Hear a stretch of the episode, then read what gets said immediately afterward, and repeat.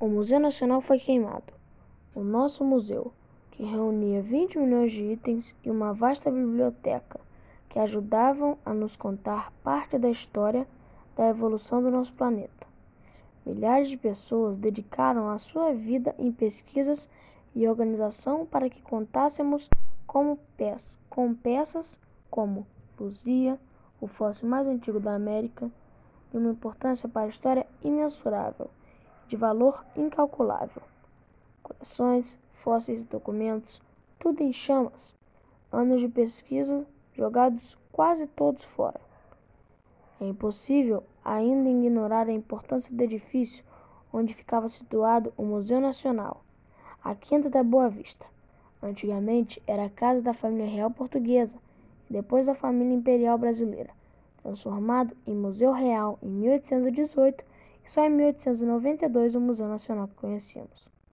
Mais um pedaço da nossa história que se tornou um monte de cinzas. Museu vem da palavra museion, que significa tempo para as musas, as deusas da eloquência. Cada humano passa pouco tempo na Terra. Aquele museu, como um templo, seria para durar por mais várias e várias gerações, passando conhecimento e despertando, despertando o interesse pelo estudo pela informação, que no final é um elemento imprescindível na construção de um futuro melhor.